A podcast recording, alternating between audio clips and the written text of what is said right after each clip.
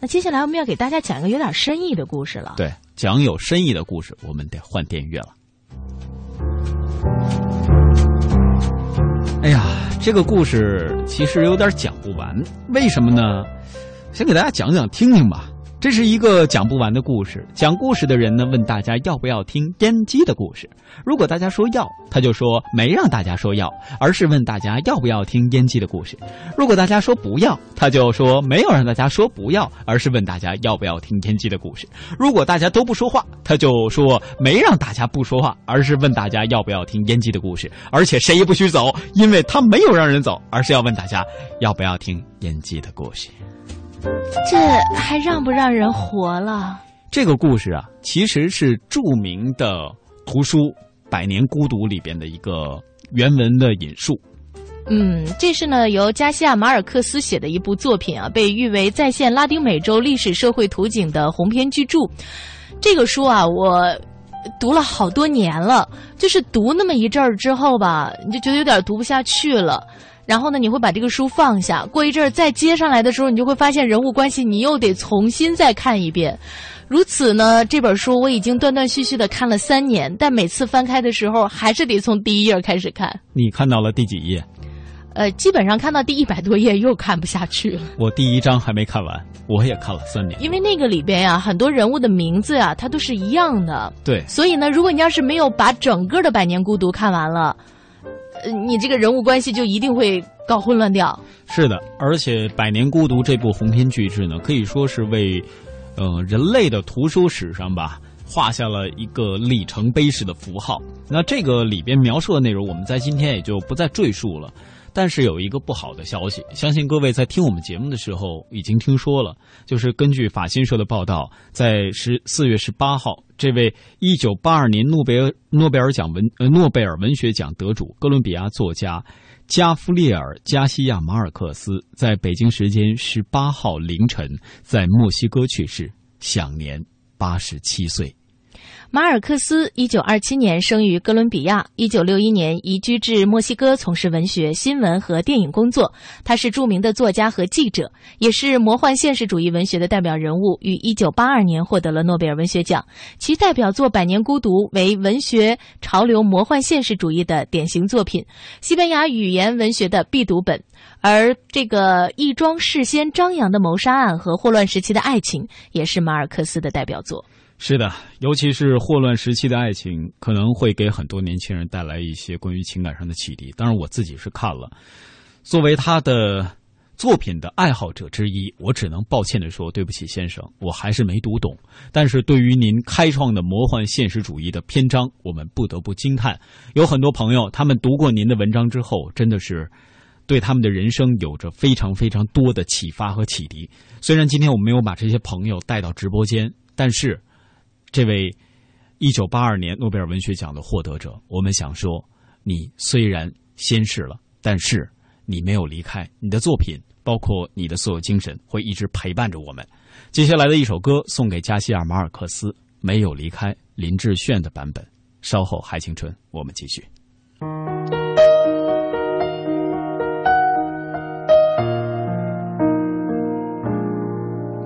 我曾。也失去过，尝过爱的甜与涩，摆脱命运的捉弄。我知道我要什么，有一份难言的感动，用所有情绪柔和，何必再无谓的思索？这世界有什么好？值得。如果没有你，我眺望远方的山峰，却错过转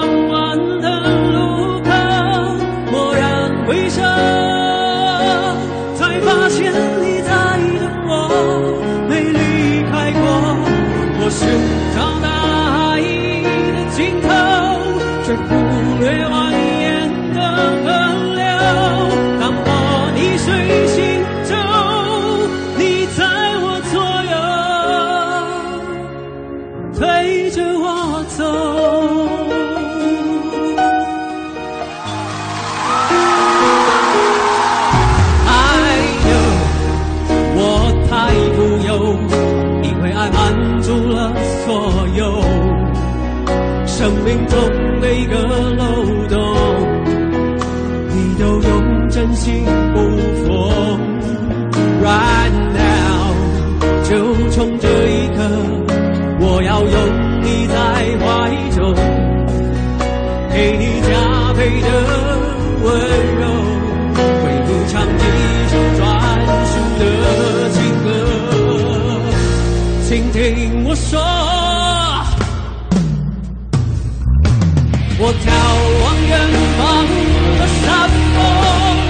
错过转弯的路口。蓦然回首，才发现你在等我，没离开过。我寻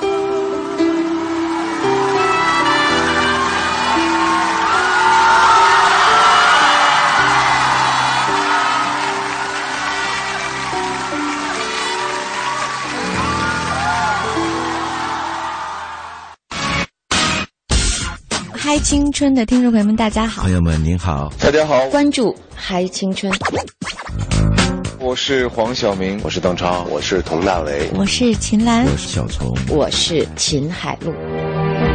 从失败的绝望中寻找到希望。坚持理想，一定会实现希望。我很喜欢这种朋友聊天一样娓娓道来真实。希望你会喜欢我们的节目。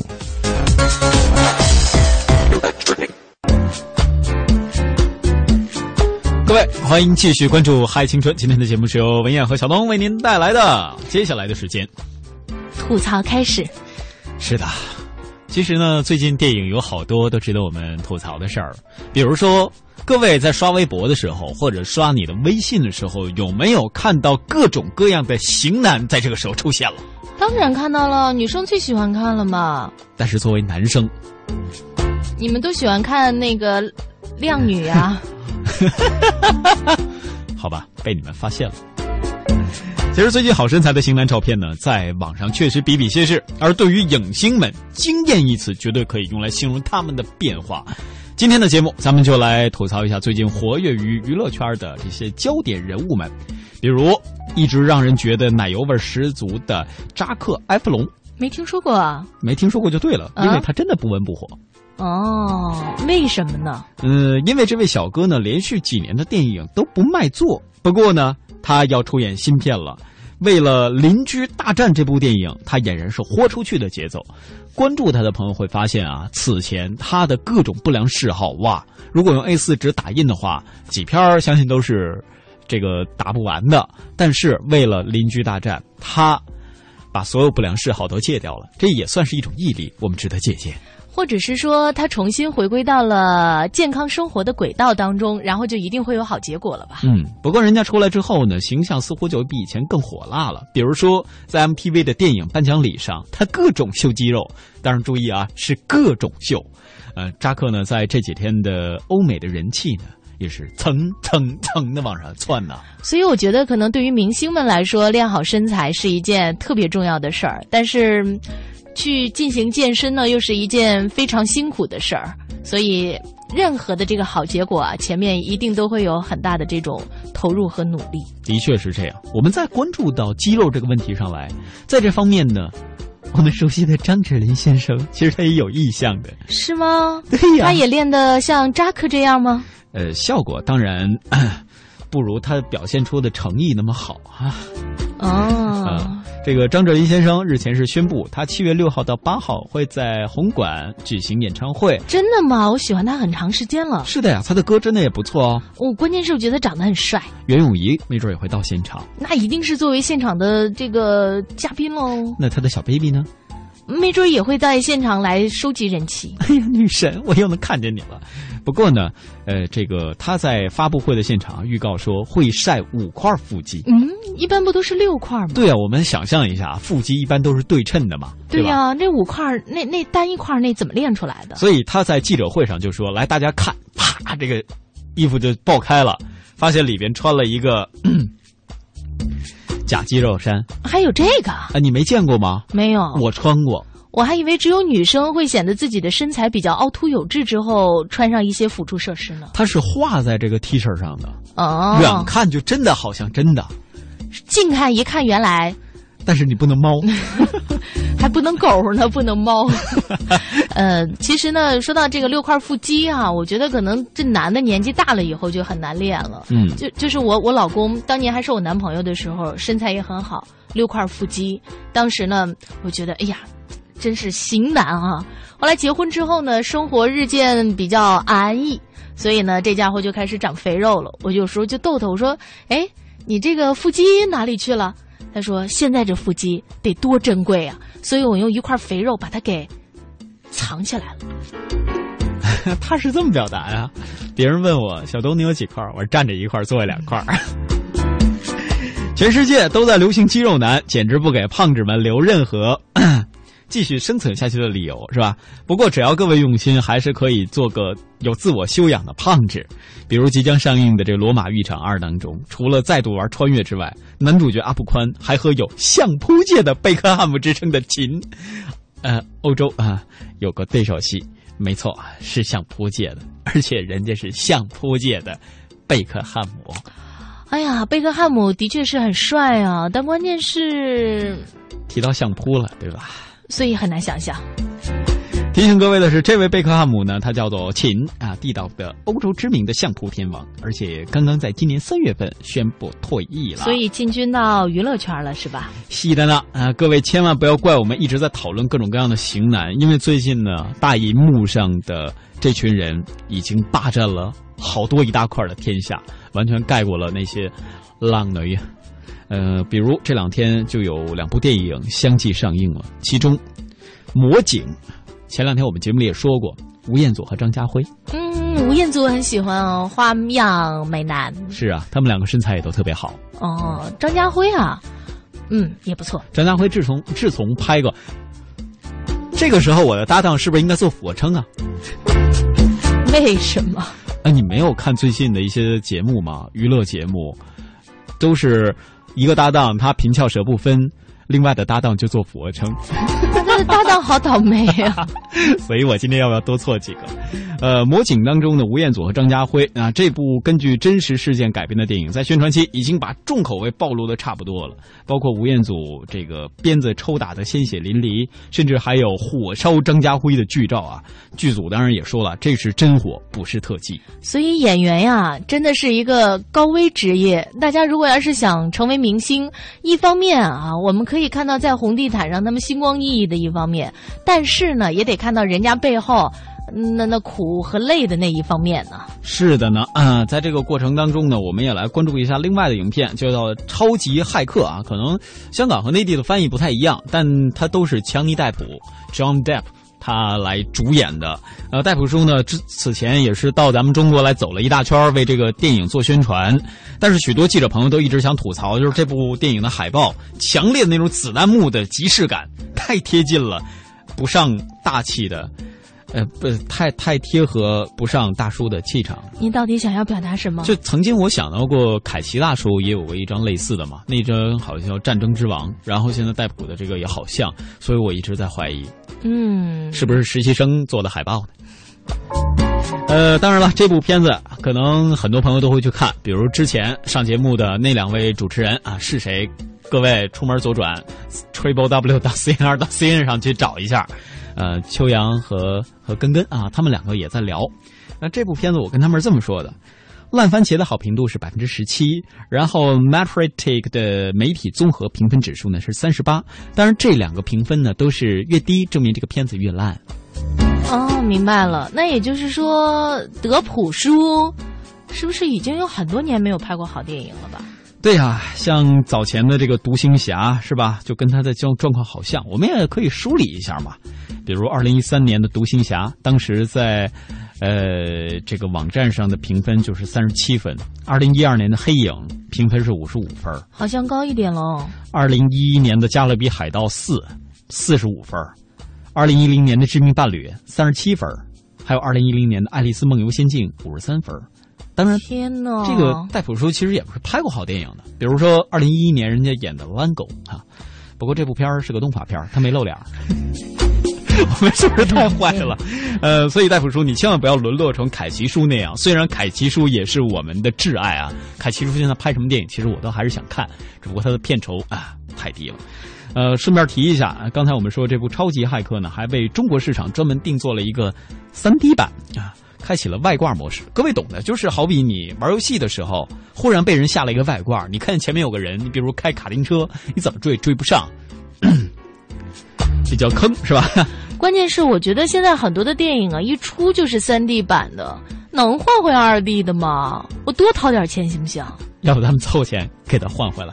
所以说想拍好电影不容易，但是各位不要老让我们节目没事吐这种槽吧。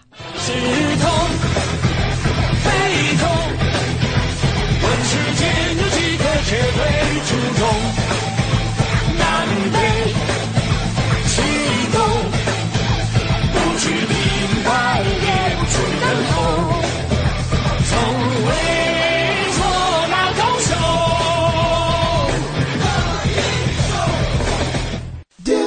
嗨，青春，更多精彩。正在继续。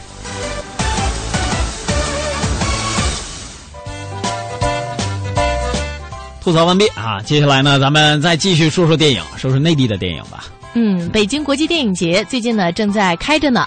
注目未来国际展映单元在北京电影学院是隆重开幕。作为单元开幕影片，中国摇滚教父崔健的导演处女作《蓝色骨头》进行了国内的首次公开放映。嗯，那在放映后的主创见面会上呢？导演崔健和艺术总监谢飞，还有主演等等吧，也是做了一个互动交流，呃，跟观众啊，各位千万不要以为他们几个在那儿交流，他们交流一般都是不公开的，呃，分享了影片创作中的感受和感悟，而且这部电影其实是从音乐到电影，崔健作为一个转行的最初的源头，是他对，呃，世界的一种对话的渴望。而且他自己说啊，相较于音乐，电影呢所能包含的更多元的信息，提供了更加丰富的空间来倾诉和表达。嗯，从电影人转而做呃，从音乐人转而做电影人的还有别人吗？特别多吧？还有谁呀？华仔。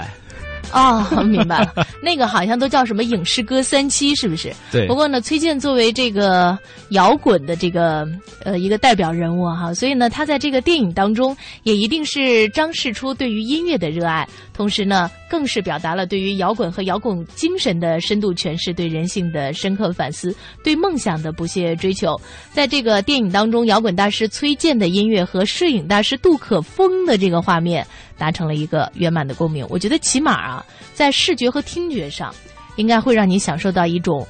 呃，比较极致的体验，对，不一样的感觉。对，而且他的这个叙事手法和剪辑手段，真的是像诗一样。嗯，诗一样。那这部电影呢，是会在下半年开始公映，届时各位也可以看到。那在没公映之前，我们也只能听听歌了。当然，在放歌之前，也要和各位说声抱歉，因为我们节目呢是啊娱乐为主，是吧？一旦提到各位有什么各位不爱听的话，您多多包涵，大人不见小人过。接下来呢，这首来自于崔健的《花房姑娘》送给各位。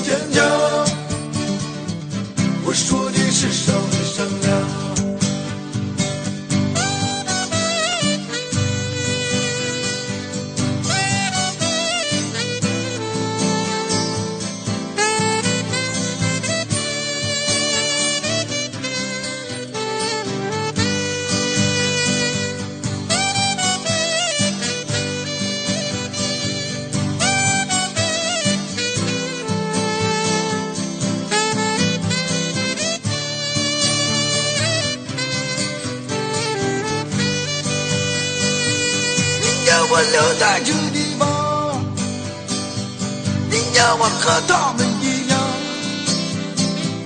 我看着你默默地说哦不能这样我想要回到老地方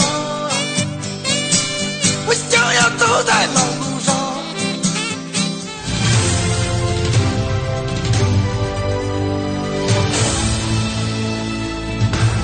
里是中央人民广播电台香港之声数码广播三十二台，香港之声全天候为您服务，以国际化的视野为您提供权威的新闻信息、丰富的文化知识和周到的生活服务。香港之声倾心打造湘江观潮、中华人物、数字新生活、民歌风尚、珠江瞭望、阳光心灵等精品节目。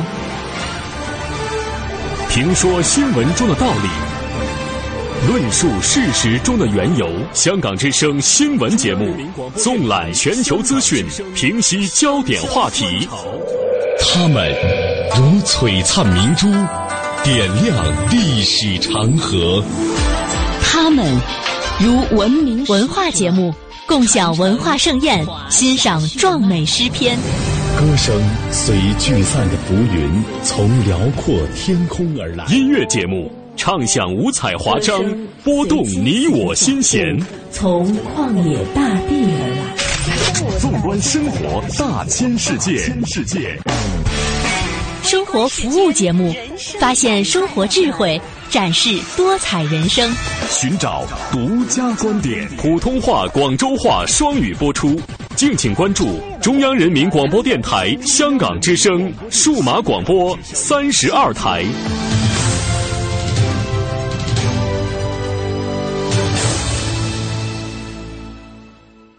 我要让全世界都能听见我的歌声。我们想为小朋友开设冰上芭蕾课。我想给失独老人一个温暖的家。我们要组建自己的话剧社。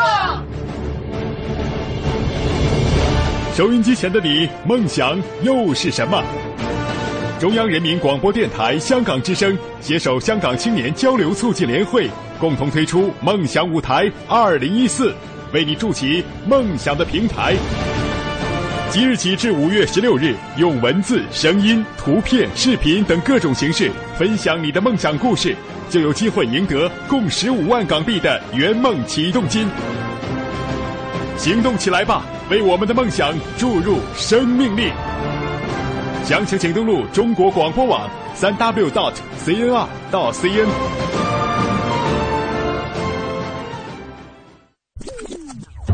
整蛊得逞，嗨！老友狂欢，嗨！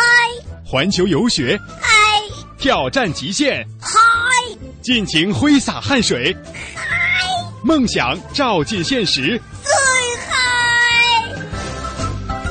嗨是一种乐活态度，嗨是一种娱乐精神。要青春就要嗨！中央人民广播电台香港之声，嗨青春。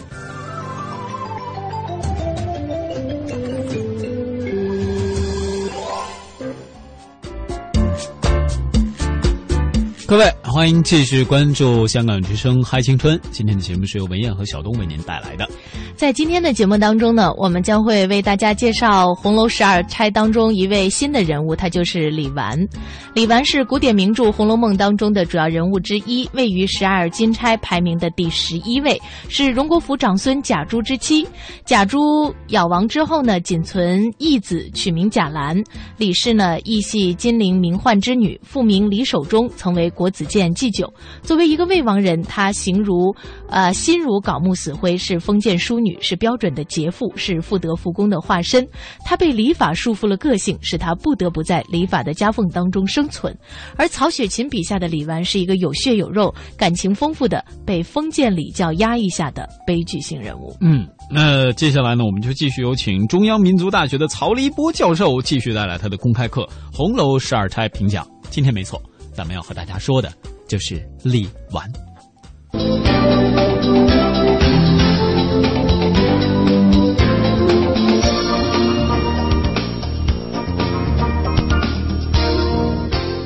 今天这一讲呢，我们讲《红楼十二钗评讲》当中的第十一位啊，李纨。对于李纨呢，我们给他一句诗词呢：“时有幽花一树明。”我们会讲一下李纨的。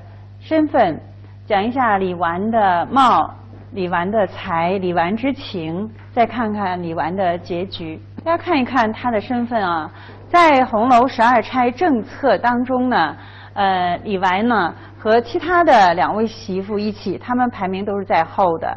那么王熙凤呢是第九位，接下来第十位呢是乔姐。那么后边的十一位是李纨，十二位呢是秦可卿啊，三位媳妇王熙凤、李纨。秦可卿，那么李纨的身份，大家看一下，她是谁的妻子呢？她是贾珠的妻子。那么贾珠呢，是呃贾政与王夫人的长子。呃，贾珠应该说是呃早亡的，那么留下了李纨啊和这个贾兰。这个判词呢有这样一幅画，那么画着一盆茂兰，大家想想这兰呢可能会想到贾兰。那旁边呢有一位凤冠霞帔的。美人，我们觉得凤冠霞帔呢不是一般的女子的服装了。那么凤冠霞帔呢都应该是朝廷所赐。那这里边呢应该写到呢，就是贾兰后来做了高官，那么呃李纨呢也是母以子贵了。我们看一看李纨的判词：桃李春风结子完，这个完和李纨的完素的完应该是谐音的。我们看啊，到头谁似一盆兰，如冰水好空相妒。冰水也写了这个呃人的这个命运，往于他人作笑谈。你知道他呃结尾尽管是大富大贵了，但是他的这个辛苦的一生、坎坷的一生，人们最后呢也能只作为一个笑谈了。这里边呢，是一方面写了李纨的含辛茹苦、辛勤克子的一生，同时呢，其实作为一个女子来讲，作作者也是带着悲悯的情怀呢来写她的。关于李纨的相貌，呃，就像乔姐的年龄尚小，我们看不清她的长相一样。那李纨出于怎样的原因，我们看不清她的花容月貌呢？其实李纨长得如何，我们能够推知一下。你看她的那两个妹妹李绮、李文啊，长得像水葱一样啊。那么有可以推知呢，李纨的长相应该是很不错的。但是小说没有正面写，她是一位看不清面庞的年轻的寡妇。我们有没有从小说里边的年龄的叙述当中能够感受到李纨大致有多大年龄？你从贾兰的年龄来看，大家说贾珠二十岁。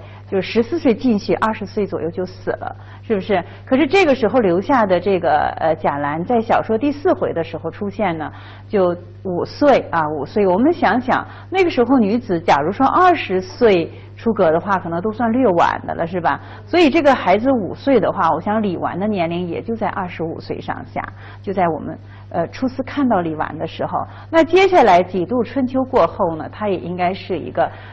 未满三十的女子吧，那么从现在年来年龄来看，应该是一个很年轻的少妇了。可是李纨在我们内心当中，我们看到，呃，她的绘画的服饰基本上都是偏深色的，是不是？很少像王熙凤那样张扬那样艳丽。她的年纪尚轻，但是呢，她清心寡欲。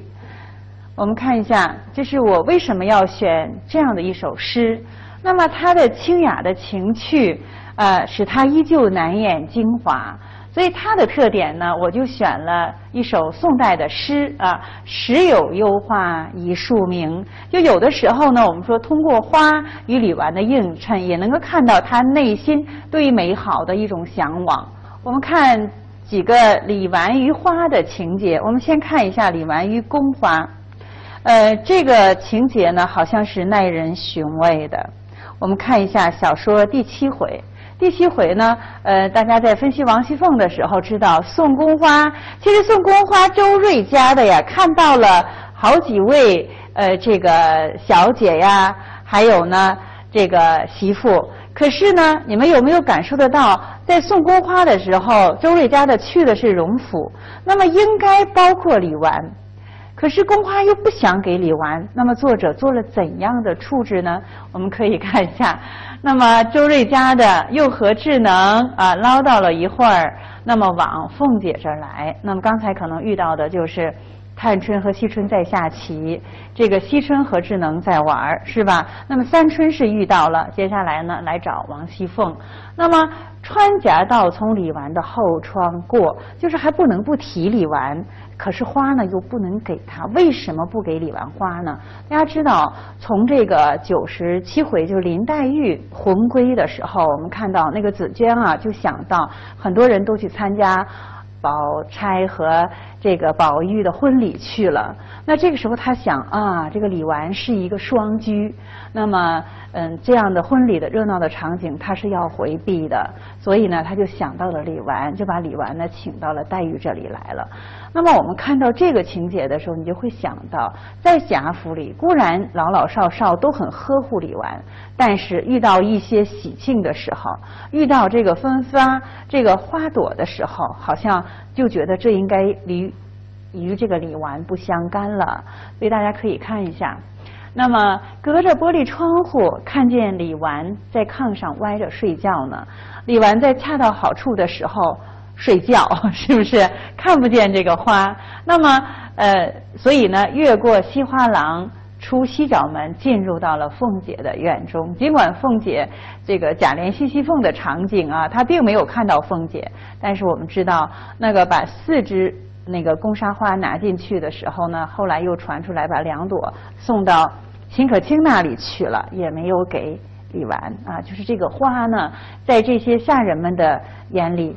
都自然而然的想到这是与李纨无缘的，好，这是宫花。但是李纨内心呢，并没有止住他对美好事物的向往。大家可以看一下，那么李纨与这个菊花，大家看一下小说的第四十回，刘姥姥来到大观园啊，刘姥姥可以说饱尝了眼福，那么还有口福。那大家还看一下，也满足了一下爱美的心理。这是在秋天啊，菊花盛开的时候，那个李纨呢，就呃采集了很多的菊花。大家看一下，这个李纨呢用的这个采集菊花的这个盘子，大家看大荷叶式的翡翠的盘子，里面盛着各色的折枝的菊花。可想而知，这菊花不仅仅是。黄色的是吧？可能还有红色的、粉色的、白色的啊，各色的菊花，那拿来了。那贾母呢，便捡了一大朵。大家注意一下，这贾母对颜色的这样的喜好，一大朵红的戴在鬓上了。好，啊，我们看接着，刘姥姥也将一盘子的花。横三竖四的插了一头，这个审美观点、审美情趣是不一样的，是吧？刘姥姥这个贾母只剪了一朵，我们可以想见一下，这个花有的时候，这个过去女子的唐代呀，一些女子头上戴了一朵牡丹花之类，挺漂亮的。那贾母呢，戴了一朵红的戴在头上，刘姥姥呢就横三横三竖四的插了一头。那下面还有这句话，应该是让我们仔细的去品味一下了。刘姥姥说：“哎呀，我呢年轻的时候也风流，爱个花啊之类的。那这样的话，大家知道，对于李纨来说，应该是一种补写，也是一种反衬，是不是？因为这个时候，这两位老人都基本上都快七十左右了，七十开外了。那么李纨呢，应该说是一个二十几岁、年纪尚轻的女子。”都无资格或者无缘来戴这个花，就相比之下，她的生活连那个村媪都不如，是不是？这实际上是一种映衬了。所以他采撷的菊花呢，只能让两位老太太去戴了。因为我们讲到妙玉的时候，写到了宝玉起红梅。那我们看一下，在冬天的时候呢，李纨呢早就呃欣赏到了妙玉龙翠庵里边的。梅花，他就很想折一枝来。我们看一下，这个在在这个五十回的时候写天联诗，那么贾宝玉呢压了尾，李纨呢就笑着对宝玉说：“说呢，呃，你呢这个运险了，又误了，又不会连句了，那么今天啊必罚你。”呃，罚的是什么呢？这是很有趣的一个惩罚。我看见龙翠庵里的红梅有趣，要折一枝来插瓶，可厌妙玉的为人，我不理他。那如今呢，罚你去取一枝来。宝玉呢不负众望，也真的就取来了这个红梅。我们看一下啊，李纨呢就命丫鬟。将一个美女耸肩的瓶子，你可以想见这个瓶子的形状啊。美女耸肩的瓶子拿来，里边注满了水，等着来插梅。回来说啊，这个该咏红梅了。就从这个情节来看，他的这个盛菊花的盘子，是不是准备插梅花的瓶子，都能够感受到他的这个审美情趣和内心呢对这个美好事物、美好景观的一种向往。所以他并没有彻底的心如槁木死灰。